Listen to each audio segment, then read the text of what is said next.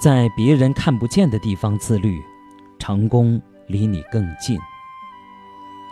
朋友们，大家好，欢迎收听由张斌播讲的《听听别人怎么说》节目。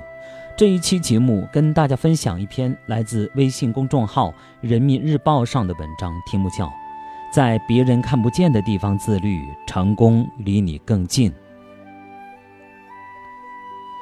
一觉醒来，瞥见书房仍亮着灯，房门也没掩上。悄悄走过去一看，先生还在奋笔疾书。先生从原单位秘书岗位退职以后，新人还没上道，单位领导要求先生带上一程。这不，这么晚了还在挑灯苦干。我冲了一杯牛奶端给先生，对他说：“实在做不完，先休息吧，别熬夜。赶明儿我和你一起做。”反正你的领导也看不到。再说了，现在你都不在单位了，帮他们是情分，不帮是本分，做的差不多就行了，不必精益求精。先生一听完我这话，马上严肃起来：“别人看不见就放任自流，我做不到。你又不熟悉我们单位的活，即便你尽了全力，也未必能做好。我不允许自己交差不多的东西出去。”在别人看不见的地方，我的宁巴先生仍能严于律己，坚守自己的底线，从未越过雷池一步。听了先生的话，我陷入沉思。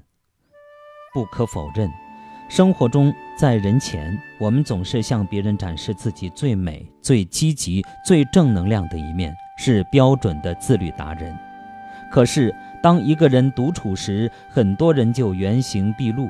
觉得根本没有必要约束自己，常常自我松懈下来。俗话说得好，傻人有傻福，宁巴也有春天。有一天，宁巴先生喜滋滋地告诉我：“老婆，我被一家上市公司看中了，他们挖我过去做副总，年薪二十万哦。”这果然是个好消息。不过，人家凭什么看中你？先生说。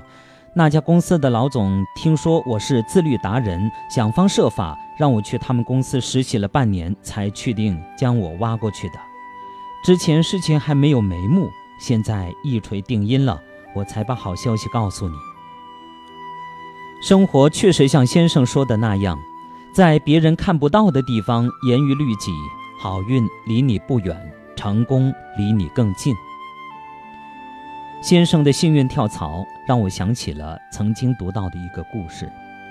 有一年，一家公司要招聘一名市场营销副总监，通过层层考核，最后有三名年轻人入围。一个星期后，公司告知最后一关的考核将以电话约谈的形式进行。约谈如期进行。就在三名年轻人焦急地等待结果时，他们又接到通知。公司希望他们的母亲将自己儿子在约谈那天的表现做个书面说明，包括约谈时说的话、当时的衣着表情等。三名入围者的母亲一五一十地将当时的情况以信件的形式反馈给公司。很快，公司副总裁宣布了结果，最后胜出的是登汤普森。另外两位年轻人很不服气。副总裁先生，我们想知道汤普森凭什么打败了我们？副总裁微笑着说：“汤普森的母亲在信中告诉我们，电话约谈那天，虽然我们彼此看不到对方，但他的儿子汤普森还是很庄重地穿上西装，系上领带，在电话这边正襟危坐。当时汤普森的母亲揶揄儿子：‘只不过是电话约谈而已。’”对方又看不见你，有必要把自己打扮的那么庄重吗？汤普森却很严肃地说：“是的，现在我完全可以穿着裤衩背心与对方交谈，但那样我的情绪就会很轻松，说出来的话自然就很随意。而且对方是在办公室给我打电话，他穿得衣冠楚楚，我怎能不给予他应有的尊重呢？”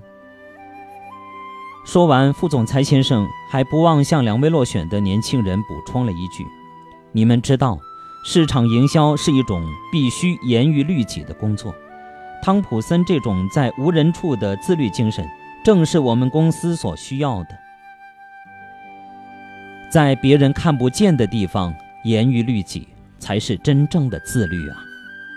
生活是活给自己看的，你有多大成色，世界才会给你多大脸色。自律的人不一定都能成功，但成功的人基本都是在别人看不见的地方也能严于律己。我采访过一名国内一流名校的女学生。毕业之际，她有幸收到了哈佛大学肯尼迪学院的录取通知书，开始了她的研究生学习生涯。要知道，许多国际政治名人都是出自该学院，不少人羡慕嫉妒恨，觉得他是天赋好才能进哈佛读研。但其实，他靠的正是在别人看不见的地方，仍然严于律己。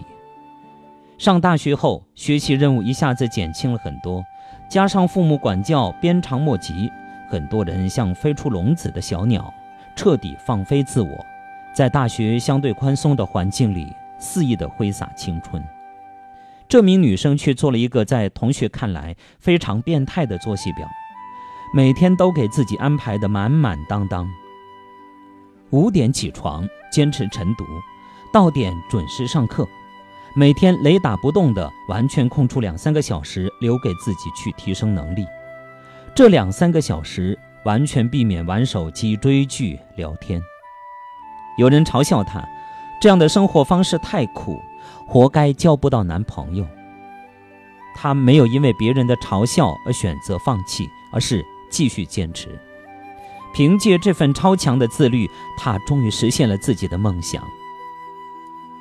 其实这世上没有所谓的天才，只是在别人看不见的地方，有人仍坚持自律，逼自己不断前进。如果你不想平庸下去，那么请从自律开始，在别人看不见的地方也保持下去。有人曾说过：“相信你的自律，相信你所做出的每一份努力，时光都会在未来的日子里。”以另一种美好的形式回馈于你。是的，那些在别人看不见的地方也自律的人，真的连老天都不忍辜负。请相信，在暗处执着生长，终有一天馥郁传香。